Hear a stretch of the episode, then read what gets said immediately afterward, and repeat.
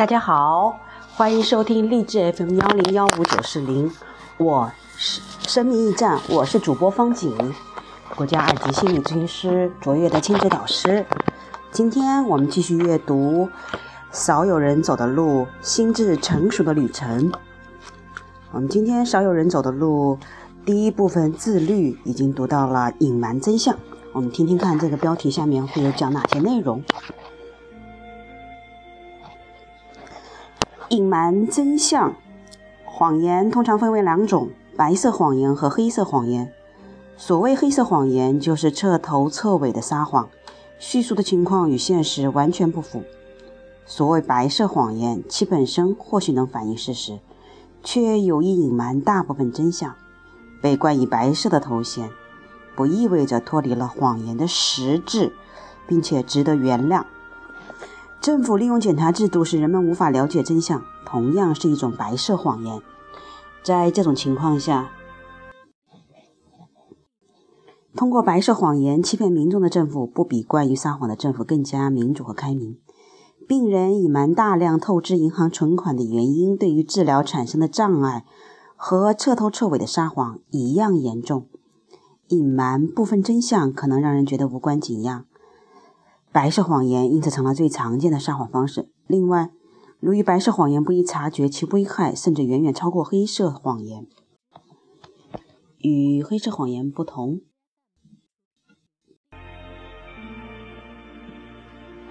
白色谎言通常被认为是善意的谎言，戴着不想伤害别人的感情的帽子，更容易得到社会的宽容和认可。尽管我们抱怨人和人之间缺乏真诚，譬如父母对孩子的许诺就常常是白色谎言，但大量缺乏实质的白色谎言却被认为是爱的体现。有的夫妻彼此尚能坦诚相待，却无法以同样的姿态对待孩子。他们隐瞒大量事实，比如吸食大麻，夫妻不和。因孩子的祖父母专横跋扈而心怀憎恨，经医生诊断患有严重的心理失调，进行高风险的股票投机，隐瞒银行存款的数目，类似隐瞒真相的行为被看作是为孩子着想。实际上，这样的保护没有效果，孩子早晚会知道。父母喜欢吸食大麻，经常吵架，他们的祖父母与爸爸妈妈关系不和。妈妈凡是神经过敏，爸爸做股票生意赔得一塌糊涂。父母的白色谎言不是对孩子的保护，而是对孩子权利的剥夺。他们让他们甚至无法了解到有关金钱、疾病、毒品、性、婚姻、父母、祖父母以及及其他方面的真实情形。他们接触接触的不是诚实的角色榜样，而是残缺的诚实、局部的坦率。以及有限的勇气，父母以上述方式保护孩子，也可能出自对孩子的爱，只是选择了错误的方式。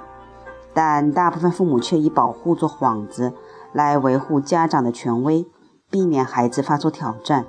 其潜台词是告诉孩子：“听着，你要乖巧些，不要随便打听大人的事，就让我们自己来解决吧。这对我们都有好处。有些事你最好不要了解，这样你才会有安全感。”爸爸妈妈的情绪出现异常，你没必要知道原因，这样我们才能相安无事。有时候，我们追求绝对诚实的愿望，可能与孩子需要保护这一事实发生矛盾。比如，你和配偶婚姻美满，偶因吵架而冒出离婚之念，这是很正常的事儿。假如婚姻果真出现危机，孩子终会察觉，即使不告诉他们，他们也会感受到潜在的威胁。可假如你们某晚吵过一架，第二天就对孩子说：“爸爸妈妈昨晚吵架了，而且想到了离婚。不过你们放心，我们眼下不会那么做。”这当然会给孩子增加不必要的负担。同样，心理医生在治疗初期不要轻易对病病人说出结论，病人可能在心理上并未做好准备。在医疗实习的第一年，一位男性患者对我诉叙述起一场梦。他的梦境暗示出他可他对可能成为同性恋感到焦虑。我为了表现专业水准，同时想起治疗取得进展，就告诉他：你的梦表明你担心自己有同性恋倾向。”他立刻紧张、恐怖起、恐惧起来。随后三次接诊，他都没有出现。我花了相当大的努力，还加上一点点运气，才说服他们继续治疗。后来进行的二十次治疗给他带来了难以想象的好处。尽管我们以后再未提及同性恋这一话题，他在潜意识里感到焦虑，不意味着他在意识上做好准备，可以公开地同我探讨个人隐私。我把观察结论告诉他，对于他没有多少好处，甚至是莫大的冒犯。我使他丧失了就诊的勇气，这对医生而言完全是一种失败。对于想进入政治和企业高层领域的人而言，限制性的表达个人意见同样极为重要。凡是直言不讳的人，极易被上司认为是桀骜不驯，甚至被视为捣乱分子，是对组织和集体的威胁。若想在组织或集体中发挥更大的作用，更需要注重表达意见的时间、场合和方式。若想成为符合需要的集体成员，发表意见需有所节制，而不是随心所欲。换句话说，一个人应有选择地表达意见和想法。当然，出于忠于事实的考虑，我们又渴望直抒胸臆，而不是遮遮掩掩。这使我们处于两难的境地。一方面，我们担心祸从口出；另一方面，我们又不想违背诚实和公正的原则，而这二者之间既无回旋余地，我们很难取得理想的平衡。这的确是高难度的挑战。在日常交往中，我们有时要开诚布公，有时则要抑制倾吐的想法和感觉的欲望。那么，怎么做呢？才不致违背尊重事实的原则呢？我们应遵循如下规则：首先，永远不要说假话，避免黑色谎言；其次，要牢牢记住，一般说来，不说出全部真相，基本上就等于说谎；非得保留部分真相，那一定是情非得已，且是出于重大道德因素的考虑。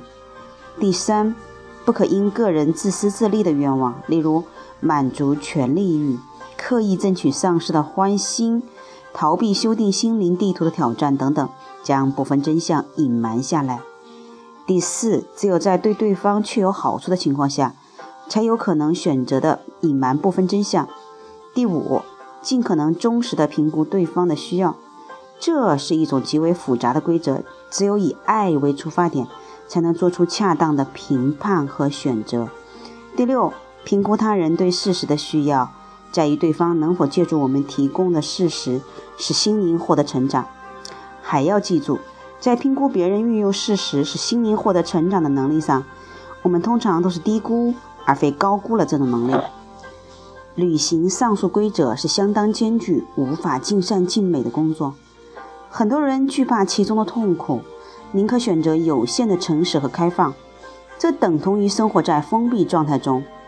从来不敢拿出地图与现实情况进行比照，表面看来自我封闭显然容易得多，殊不知尊重真理和事实，其收获将远远超过代价。以开放的心态，积极的努力，不断修订人生地图，方能使心灵获得成长。与过于封闭者相比，开放的人拥有更健康的心理状态，更美好的人际关系。他们开诚布公，不必闻过是非，因此少了很多忧虑和烦恼。他们不需掩饰过去的假象，不必编造更多的谎言，以便掩盖过去的谎言。一个人越是诚实，保持诚实就越是容易。正如谎言说的越多，就越是要编造更多的谎言自圆其说。敢于面对事实的人，能够心胸坦荡地生活在天地间。也可借此摆脱良心的折磨和恐惧的威胁。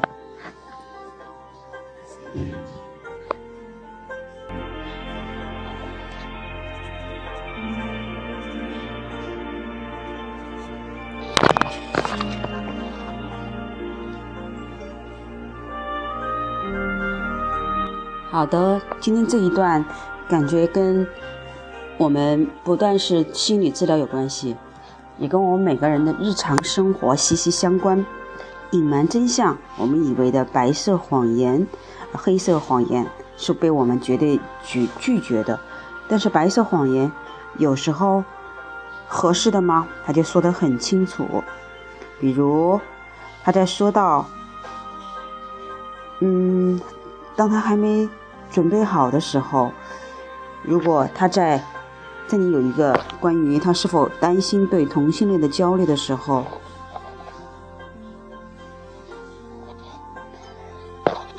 他在潜意识里感到焦虑，不意味着他在意识上做好准备，可以公开的同我探讨个人隐私。我把观察结论告诉他，对于他没有多少好处，甚至是莫大的冒冒犯。